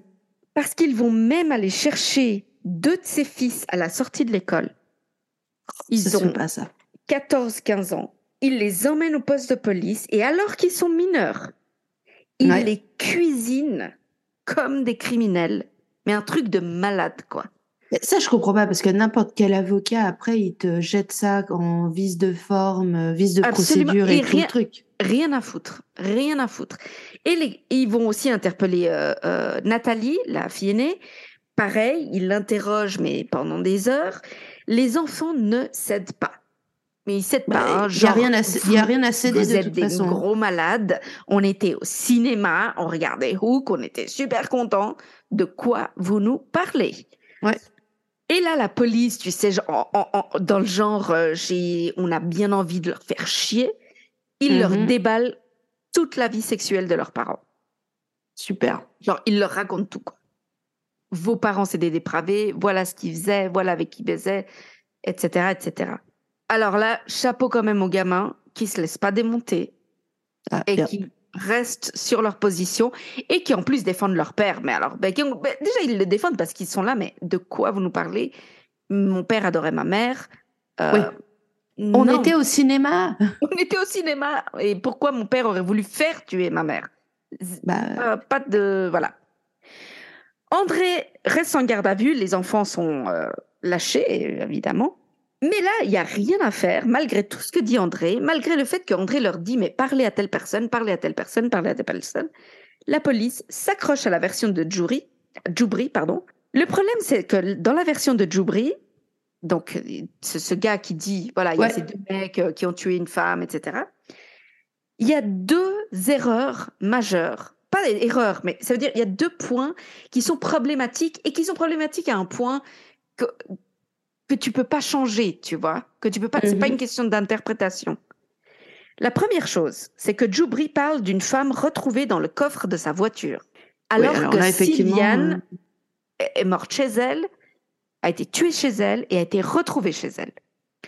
Et la deuxième chose, c'est que Djoubri situe le meurtre en août 1992, alors que Sylviane a été tuée en avril 1992. Et Djoubri est, je veux dire, tu le feras pas changer d'avis, c'était en août. oui, le gars, il est formel dans Il, son truc. il est formel. Malgré ça, quand même, hein, c'est pas peu, c'est pas peu Non, comme, ouais. comme, enfin, comme problème, tu vois. Sans compter que les deux autres qui sont apparemment ceux qui l'ont tué, selon Djoubri, nient toute ouais, l'accusation. Et, ils sans, n'ont pas pensé à regarder s'il y avait une femme qui avait été retrouvée dans un putain de coffre. euh. sans preuve, sans rien. Le 10 novembre 1993, André Casse est incarcéré avec ses deux co-accusés. Mais non. en prison. Là, il apprend que la mère de Sylviane a déclaré à la police que sa fille avait peur de son mari. Une amie de Sylviane, une soi-disant amie de Sylviane, raconte aussi que Sylviane lui aurait confié qu'elle était si malheureuse qu'elle avait tenté de se suicider. Il avait couché avec elle aussi? Oui. Ouais, Comme on le sait, la belle-mère était une ancienne maîtresse d'André et la pseudo-amie en question était également une ancienne maîtresse d'André et que les deux, selon, disons, selon les dires d'André en tout cas, avaient clairement voulu prendre la place entre guillemets de Sylviane juste après sa mort, alors que André, lui, s'était épris de Brigitte qui avait été très près de lui et des enfants après la mort de Sylviane. Ouais, les meufs, elles ont mal pris le truc, hein, dis donc. Alors, Il aurait dû leur dire qu'il était en faillite, hein, ça les aurait euh, tout de suite éloignés. Alors, juste, je tiens à préciser une chose, c'est que dans les dernières interviews que j'ai entendues de André Casse, lui dit qu'il s'entend extrêmement bien avec sa belle-mère euh, et les enfants aussi, et que ses propos avaient été déformés par la police. Ah, Alors, bon, bah, s'il le Je- dit, écoute. je ne sais pas, je ne sais pas si c'est un petit arrangement entre eux ou si c'est effectivement vrai. En tout cas, euh, je l'ai entendu dire ça dans une interview. Donc, André, ce qu'il explique, et il l'explique et explique encore et encore, c'est que il a rien touché. D'accord? S'il a tué ou fait tuer sa femme pour l'assurance, c'est débile. Parce que Sylviane avait certes une assurance vie, mais qui n'était pas au nom d'André. Il n'était pas bénéficiaire de son assurance vie. La banque Ah. était bénéficiaire de l'assurance vie parce qu'elle devait de l'argent à la banque. Donc, quand Mais il bon, a touché... c'est toujours ça de- d'être en moins, tu vois, les flics qui doivent se dire. Ben non, parce qu'en fait, l'héritage de Sylviane a été refusé par la famille, dont André, parce qu'elle avait un passif de 27 millions. Donc tu penses bien qu'ils en voulaient pas de l'héritage vu que tu hérites les dettes aussi. Oui, c'est vrai. Donc, ils avaient refusé l'héritage et lorsqu'ils touchent l'assurance par erreur, en plus, Parce que normalement, il aurait pas l'argent de l'assurance n'aurait pas dû passer par son compte. Il aurait Ouais. dû aller directement au bénéficiaire. Et l'assu- l'assurance va même déclarer au procureur que c'était une erreur qu'ils ont commise et que Et normalement pour ils faire auraient admettre dû. ça d'une assurance. Ah ben c'est ça. Et malgré ça, malgré ça, rien à foutre. Il reste en prison. C'était une chasse aux sorcières à ce niveau-là. Ouais. Malek et Driss clament leur innocence, bien évidemment, en juin 1995. Donc là, on est carrément deux ans plus tard. hein. Ouais, lui, ça fait deux ans qu'il est en tôle, quoi. Les trois, ça fait deux ans qu'ils sont en tôle. Oh, mais les trois en plus, mais Sur les dires d'un mec. D'un Il mec a eu qui. quoi, euh, Djoubri euh, Une remise de peine euh? Non, il était en prison. Non, non. Ouais, mais je veux dire, le gars, il a juste balancé euh, des gens pour le plaisir. Il a même pas On quelque chose. On le saura jamais. Et puis on sort. Et by the way, la police dit que Djoubri a déclaré ça. Ouais, va savoir. Va savoir. En juin 1995, 95 pour les Français, les trois sont libérés. Mais attention, c'est pas qu'ils sont libérés parce qu'ils sont acquittés, ils sont libérés en attendant le procès et ils sont mis sous contrôle judiciaire. Mais au moment même où ils sont en train de sortir, donc ils sont littéralement à la porte de la prison, Ouais. ok? Ouais. André apprend par son avocat que le parquet a fait appel et son avocat lui dit euh, prépare-toi parce que s'ils font appel, tu re-rentres en attendant Ah que l'appel là là euh, tourne. là. Alors, bah, il T'imagines sort si près du but? Mais alors, il sort, hein Il sort Oui, parce que personne. Enfin, c'est son avocat qui le lui dit, mais personne ne lui dit rien. Personne ne le retient. Alors bon, bah, il rentre à la maison. Les trois rentrent chacun chez eux. Les deux autres sont remis en prison le lendemain, pratiquement. Et là, André, qui en peut plus, hein. André, il Ouais. est. Je veux dire, autant la prison, lui, ça va, parce que c'est un grand gars, il sait se battre et tout.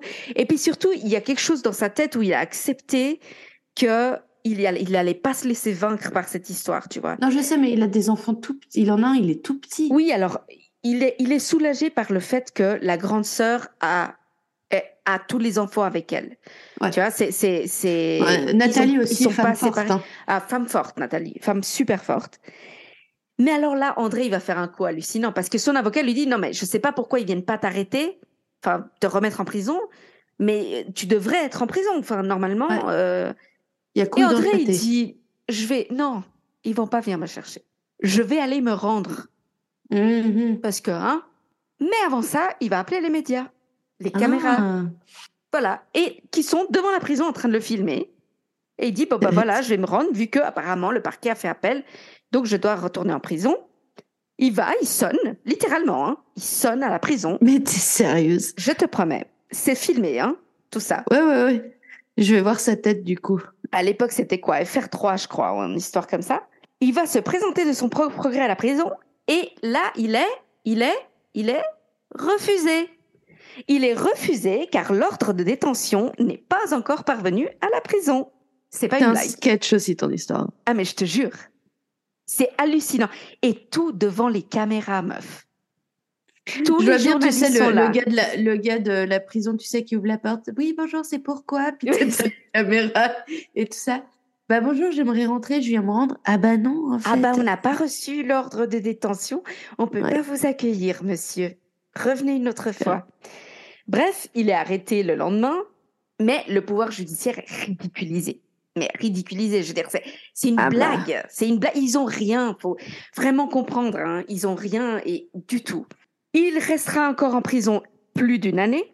Et en octobre 1996, 96, il y a un nouveau procureur qui hérite de ce dossier. Et le procureur commence à étudier le dossier et au bout de 40 minutes, il ordonne Ah. la libération des trois gars. Au bout de 40 minutes. 40 minutes. Il commence à lire le dossier, au bout de 40 minutes, il appelle le juge. En disant, c'est quoi ce bordel, C'est quoi. quoi ce bordel C'est quoi ce truc Mais non. Vous avez rien, pas une preuve, pas il y a pas un transfert de fric, il y a pas il y a rien, il y a rien du tout. Ah putain. Enfin, bravo le gars, hein, mais j'ai envie de dire, ah putain. T'imagines Oh. Pas de preuve, pas d'indice, pas de motif valable, rien. Surtout le truc du. euh, on- on- évidemment, et c'est terrible pour la, la personne qui est enfermée à tort, Mais c'est les conséquences sur l'entourage, sur la famille. Bien sûr. Euh, ça, peut aller loin, ça peut. Euh, bah, typiquement, quelqu'un qui est emprisonné, son conjoint ou sa conjointe qui peut-être ne peut plus faire face au quotidien. exact. Et on est proche de ça. Le 16 octobre 1996, les trois bonhommes sont libérés et alors qu'ils n'ont techniquement pas le droit de se rencontrer, ils sont foutus à la porte de la prison à 11 heures du soir, tout seuls les trois. Alors bon, André Casse, il appelle un taxi. Ben, les deux autres, ils ont pas de sous, hein, ils ont rien, ah et ben, il leur propose de les ramener chez eux. Euh, qu'est-ce que tu veux faire? Bah, non, mais oui, mais qu'est-ce que le... Et puis André Casse, c'est, je veux dire, tu peux penser tout ce que tu veux de lui, et puis c'est vrai que tu l'écoutes et il a un petit côté un petit peu arrogant, enfin pas arrogant, mais tu sais. Bah, c'est un vendeur, quoi. C'est un vendeur, voilà, c'est ça, c'est, c'est le gars, il est très. Ah, un peu. Il bresse un peu d'air, tu sais, comme ça. Mais c'est un bon gars, finalement, tu vois.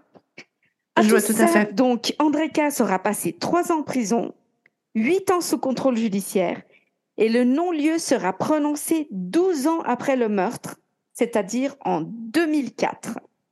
Ouais, mais alors, euh, euh, euh, dis-moi si je me trompe, mais un non-lieu ouais. n'est pas un acquittement ou un blanchiment plutôt. C'est pas tout à fait un blanchiment, c'est ça veut dire qu'en fait il y a rien. Parce que techniquement, techniquement il n'y a pas eu de procès. Donc il n'y a pas à avoir d'acquittement s'il n'y a pas de condamnation. Non, mais et pour moi l'acquittement est différent du blanchiment acquittement, c'est il y a un jury qui a dit non, tu l'as pas fait, ou en tout cas tu ne mérites pas d'être condamné si tu l'as fait. Blanchiment, c'est où c'est sûr, clair et net, on s'est trompé, tu t'as rien fait. Oui, mais pour qu'il y ait un blanchiment, il faut qu'il y ait une condamnation. Tu es condamné et ensuite tu es blanchi de ce à quoi on t'a condamné. Lui, techniquement, il n'avait pas effectivement pas encore été condamné. ce qu'il a passé en prison, c'était en attendant l'éventuel procès. et en fait, ça, ça sera un des un des arguments de, des avocats, notamment de Malek et de Driss, c'est que, en fait, euh, la justice a fait une grossière erreur parce que tu as le droit en France, ou à cette époque en tout cas, hein, ils ont le droit de te euh, maintenir en détention provisoire un an, mm-hmm. qui peut être euh, prolongé de six mois dans certains cas, donc et peut aller jusqu'à deux ans en tout, en détention provisoire. Au-delà de ça, c'est illégal. Et ils ont ah. tous été près de trois ans en détention.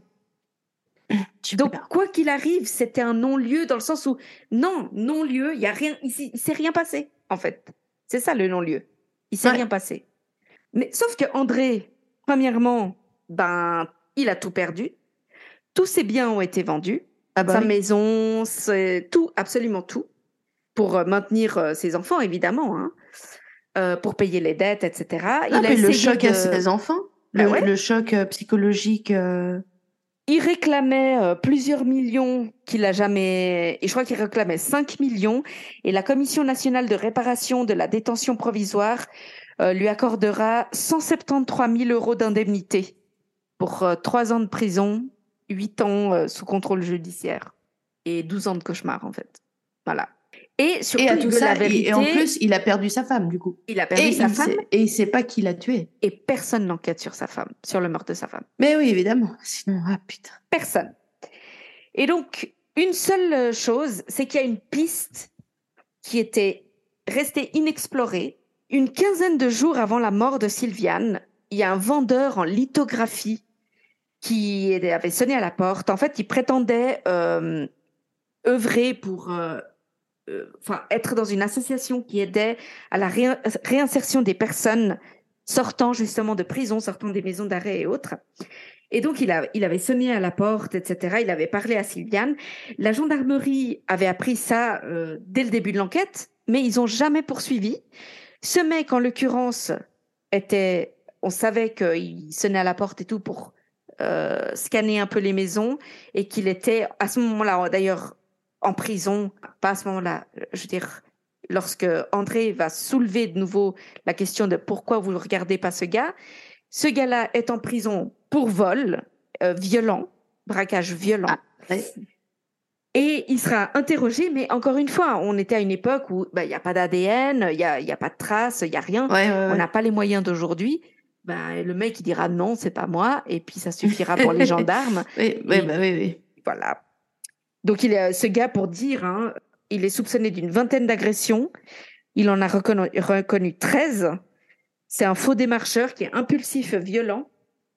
Et euh, comme lors du meurtre, une dizaine de tableaux euh, avaient été volés, mais que le matériel euh, IFI avait été ignoré. Le matériel. C'est plus lourd, hein, déjà.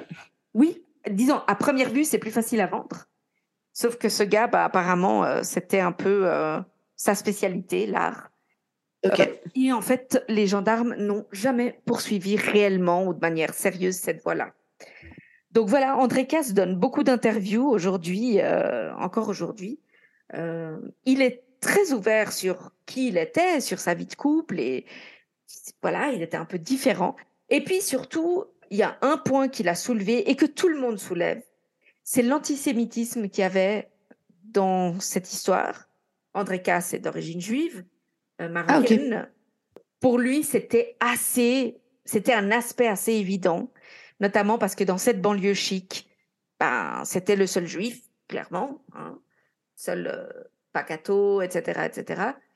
Donc, euh, pour lui, il y avait de ça aussi. D'accord. Voilà. Mais comment les gens, ils peuvent savoir qu'il est juif? Moi, c'est... Genre, moi, à moins que tu Il y a certains noms où tu sais que ça vient de familles d'origine juive.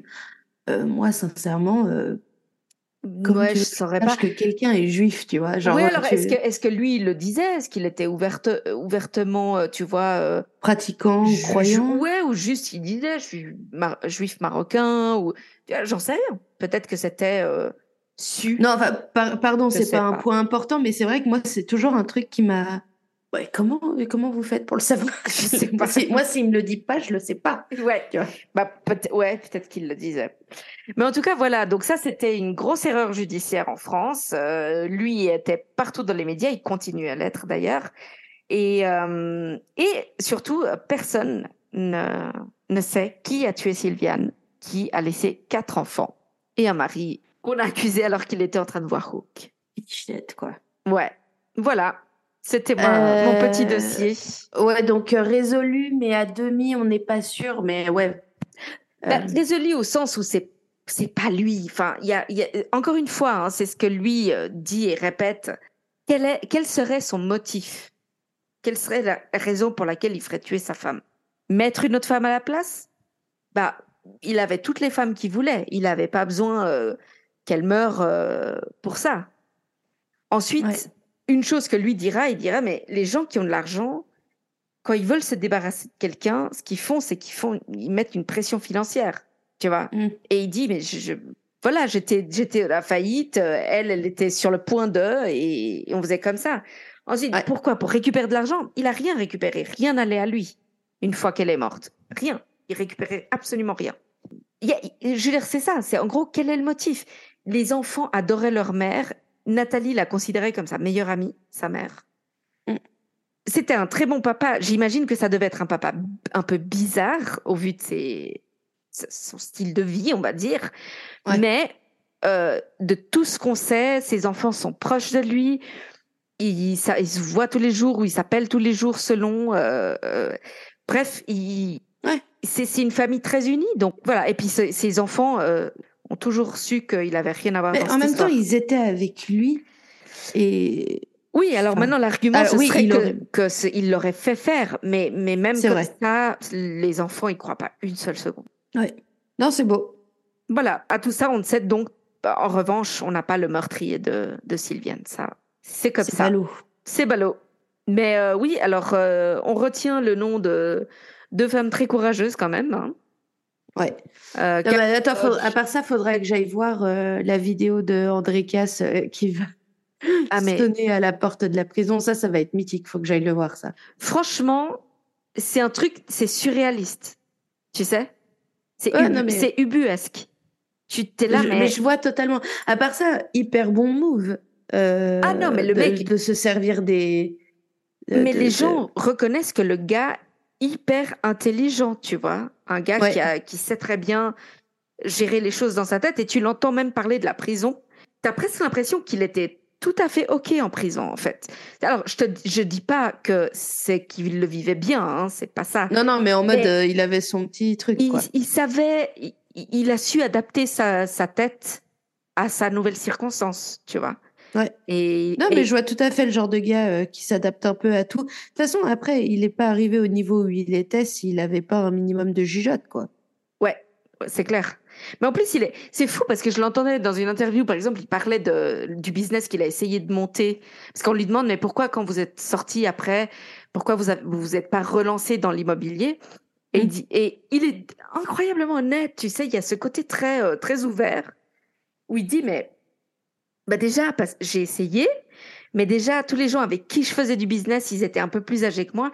Et quand je sors de tout ça, ils sont tous à la retraite. Donc, j'ai Mm. plus Il pas les des contacts. contacts, euh, et tout ça. Et puis, il est un peu has-been quelque part. Il a perdu un peu le coche de certaines choses. Euh, et puis surtout, euh, les gens le considéraient comme, euh, comme lui. Lui, il, il- il utilise la par- la- le mot mort. Il disait j'étais comme mort pour les gens, pas au sens où il était physiquement mort, mais au sens où il Ouais. valait plus rien sur le marché. Tu vois, que- pourquoi tu ferais confiance à un homme qui a passé du, du temps en prison, etc. Donc, c'est, au fond, c'est, il a un peu perdu tout ça à cause de cette affaire. Donc, Et tu sais quand même ce qu'il a fait après ou pas, du coup? Je crois qu'il a essayé de monter une boîte de rencontres, euh, un truc, un truc euh, clean, hein, euh, mais, Oui, oui, oui. Mais En fait, le gars a créé pas euh, marché. le euh. mythique. Oui, quelque chose comme ça, tu vois. Et puis je crois que ça n'a pas marché. Aujourd'hui, je sais pas ce qu'il fait. En même temps, aujourd'hui, euh, euh, si je me trompe pas, il devrait être plus ou moins à la retraite. Il a quoi? Il a 73 ans, 72 ans. Donc, Ah oui, oui, quand même. je veux dire, je pense, j'espère qu'il peut profiter un petit peu de sa vie quand même. Donc voilà. Hyper intéressant, je connais... mais je te jure, je connaissais pas du tout. Écoute, moi, avant d'en entendre euh, une première fois parler sur un podcast, j'avais jamais entendu parler de ce mec, Mhm. jamais entendu parler de cette histoire. Et quand j'ai quand j'ai commencé à écouter, j'étais là, mais attends quoi? Déjà, aucune preuve, tu sais. Et, et le mec ensuite qui débarque en prison. Et, et- et justement, ton gars, c'est encore pire parce que, euh, que celui dont j'ai raconté l'histoire, parce qu'il n'y a même pas d'aveu. Non, Euh, et, et, enfin, pris, euh, obtenu sous la pression ou quoi. Non, il n'y a pas d'aveu, il n'y Y a, a pas rien. de preuve. Littéralement, il n'y a rien. il y a rien. À part ça, tu me fais marrer. On est, euh, le, c'est vrai de vrai l'histoire du procureur qui, au bout de 40 minutes, Ouais. appelle le juge en disant les écoute, libérer. partout, ils disent que il a mis 40 minutes et en commençant à lire le, le dossier. Et au bout de 40 minutes, il a pris son téléphone. Mais, enfin, c'est là que tu vois bien que, alors certes, nous, là, on en parle à- à- après, après coup, et on voit bien qu'il n'y avait pas de preuves, mais Ouais. en fait, pour que le gars en vienne à prendre cette décision, tu sais même pas appeler le procureur d'avant, ou tu sais, ah, je vais faire des recherches, ou tiens, faudrait que je vérifie ça avec ceux qui ont enquêté sur le truc, que direct, tu sais, il appelle, euh, faut les libérer. Il faut bien il se a- rendre compte de l'absurdité du dossier qu'il avait sous les yeux. en fait. Complètement. Alors maintenant, c'est pas qu'il a appelé le juge en disant vous me les libérez tout de suite. Non, C'est juste qu'au bout mais- de 40 minutes, il s'est dit je vais même pas continuer. Et en fait, il a fait, il a appelé le juge et il a demandé à se réunir avec les différentes personnes dans le dossier, euh, les, Ouais. les avocats, enfin pas les avocats, mais les- le juge, parce que euh, la partie civile, il y en a pas. Tu, tu comprends? Bah non. Oui, oui. Bah, c'est le procureur, du coup. Ben, même plus, parce que c'est lui le procureur maintenant. Ah oui, oui. Donc la partie civile, qui est au fond la famille de Sylviane, ils sont du côté de André c'est ça. et innocente André. Euh, ses enfants innocentent leur père. Il n'y a pas de partie civile. Et le procureur, maintenant, c'est lui. Et lui n'y croit pas. Donc si tu Ouais, veux, bah, du coup, effectivement, moment- déjà que le dossier devait être mince, euh, il devient encore plus mince, quoi. exactement. Mais heureusement qu'il a relu ce dossier, à part ça, le gars. Ouais, ouais, ouais. Et, et donc, euh, André, ce qui est une des choses qu'il dira, et, et une des raisons pour lesquelles il était très détendu au début et qui pensait être libéré à n'importe quel moment au- tout au début, Ouais. c'est parce que c'était tellement absurde pour lui, c'était tellement con Ouais. qu'il se dit, mais non, mais il y en a un qui va se rendre compte, en fait. c'est pas possible. C'est-à-dire que c'est un gag, c'est une caméra cachée, quoi. Oui, et ce qu'il expliquera, c'est que euh, concernant, disons, l'idée qu'il aurait tué sa femme ou fait tuer sa femme pour des motifs financiers, il, il dit, et je, cite, hein, comme argument de pourquoi ça tient pas, il dit Il suffisait pour détruire ce mobile financier que le juge auditionne mon assureur, le banquier qui prêtait des fonds à ma femme, le notaire et le liquidateur judiciaire de ma femme. Il aurait auditionné ces quatre personnes et je n'aurais pas fait une seule journée de prison. Mais... Parce que toutes savaient où allait l'argent et que lui ne recevait pas un rond. Mais tu vois, et, attends, et dites-vous que c'est, on parle de quelqu'un qui, qui avait de l'argent. Alors, certes, il est en faillite, mais tu vois, on prête toujours à quelqu'un de riche en faillite. Enfin, on prête mieux à quelqu'un en faillite que. Ouais. Bref, c'est ça qui est assez hallucinant, c'est que le gars était riche et il a été traité comme ça. Enfin, pas pour dire que tu devrais être mieux traité quand tu es riche, mais tu vois, imagine ce qui arrive effectivement à quelqu'un qui a peu de moyens. Ouais. Mais surtout. aucune chance. Moi, dans ces cas-là, ce qui me fait halluciner, typiquement, justement, tu vois, le fait qu'ils disent qu'il suffisait de parler à son assureur, etc. Je comprends pas comment ça se fait qu'on ne puisse pas présenter euh, les témoignages, euh, enfin, ajouter au dossier les témoignages de ces assureurs. Euh, d'ailleurs, une de ces assurances l'a fait. Et mm-hmm. en fait, forcer un juge à, ne serait-ce que lire, quoi. Ouais. C'est son job en même temps, tu vois. Ouais. Et pour te dire à quel point, à quel point ça va loin, non, dans la première partie de sa détention, en fait, euh, il y a un journaliste qui, qui décide d'écrire un article sur le dossier. Et puis, le journaliste qui l'écrit, en gros, c'est que les seules raisons pour la détention d'Andreka, c'est clairement de l'antisémitisme. Ah ouais, direct, lui, paf, il tape dans la Et puis, il s'attendait, il s'attendait à un retour de pelleteuse, tu vois, le journaliste et tout, mmh. qu'il n'a pas réellement eu en réalité. Mais le juge était très, très, avait beaucoup d'ego. Et donc, il fait convoquer toute la petite euh, bande. Et puis, euh, il fait euh, témoigner deux, trois personnes, etc. Les flics, je sais pas quoi. Je sais pas exactement quel était le but de la manœuvre. Mais à la fin, et alors que l'assureur déclare bah, qu'il n'a pas reçu d'argent, etc., etc. Ouais le juge demande à André Casse de passer dans la chambre, tu sais, la chambre de juge, le, ouais, derrière, la pièce derrière, bureau, quoi, ouais. de venir.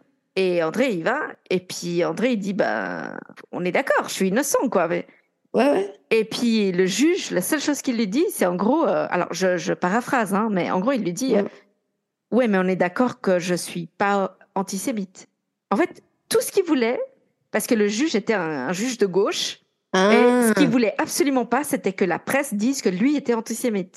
Ouais, bah mon cas fait ton taf en fait. Alors. Et l'autre lui dit, mais enfin, évidemment que c'est tout antisémite. Enfin, quelle, quelle autre raison vous auriez de me, me tenir là?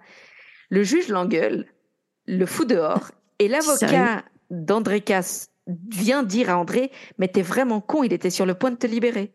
Ah. Puis, l'autre, il dit, mais j'en ai rien à foutre qu'il me libère. Si, tout ce qu'il veut savoir, c'est que lui n'est pas antisémite, mais qu'il en a rien à foutre de savoir si je suis libérable ou pas, enfin, c'est complètement con. Et le juge le refout en tôle, encore en détention provisoire, évidemment. Mais pour lui, tout ce qui était important, c'était qu'on dise bien que c'était pas un antisémite. Voilà. Euh, j'espère que est-ce que est-ce que ce juge a été un peu humilié publiquement après tout ça ou pas? Écoute, je pense que l'affaire en soi a été une humiliation pour ce juge parce que franchement, c'est lamentable, quoi. C'est lamentable. C'est vrai. Mais je, t'encourage à écouter euh, André Casse. Euh, il a donné différentes, différentes interviews. Un, un, podcast que j'ai écouté super intéressant parce que c'est lui qui raconte sa propre histoire. Ah. C'est en fait c'est un podcast qui s'appelle attends j'ai envie j'ai pas envie de me tromper dans le nom qui s'appelle Les Voix du crime, qui est un podcast RTL.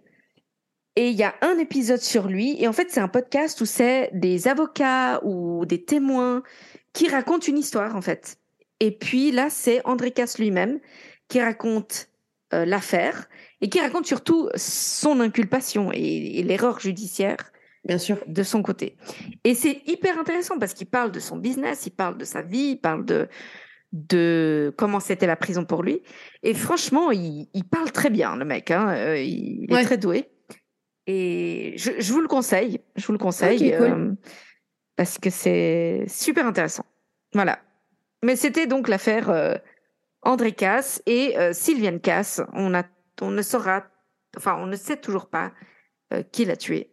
Et je ne sais pas si on le saura un jour. Eh ben, merci beaucoup. J'ai trouvé, moi, j'ai beaucoup aimé. J'ai trouvé super intéressant. Ouais, mais écoute, moi, je, c'est une histoire qui m'a fascinée parce que, encore une fois, j'en avais jamais entendu parler. Et puis, euh, et puis c'est quand même une grosse erreur judiciaire, hein, malgré tout. Oui, là, quand même. Hein. Parce que tu peux avoir un style de vie qui plaît pas aux gens ou qui est différent, ça fait pas de toi un meurtrier. On est bien d'accord. C'était le mot de ces, fin. Sur ces belles paroles. sur ces belles paroles, exact. ah. ah. Merci d'avoir été là, de nous écouter semaine après semaine.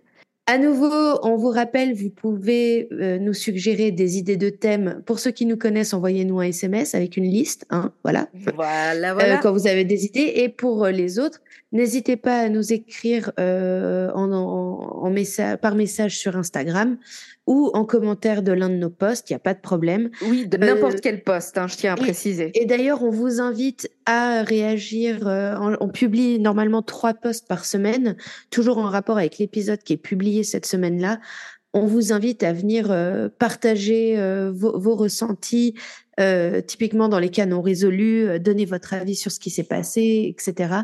Euh, tout simplement parce que on est ravi de pouvoir partager la passion du true crime avec vous, mais ce serait encore mieux si on arrivait à avoir euh, un genre de discussion.